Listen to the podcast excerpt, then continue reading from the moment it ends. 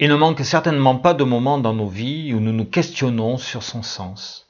Dans ces moments, on se rend compte que notre réservoir émotionnel est toujours qu'à moitié plein et que rien ne semble le remplir plus. Alors, la moitié pleine ne suffit plus à faire taire notre conscience et rien de ce qu'on ajoute ne semble faire l'affaire. Vous êtes-vous déjà retrouvé avec cette sensation de vide alors que votre vie vous laisse à peine le temps de respirer? Pensez-vous parfois qu'être chrétien n'est pas facile ou même carrément bizarre? Ainsi, votre cœur soupire après quelque chose qui vous apaiserait, et vos larmes nourrissent vos jours et vos nuits, pendant que vous posez des questions sur ce Dieu dont on vous parle.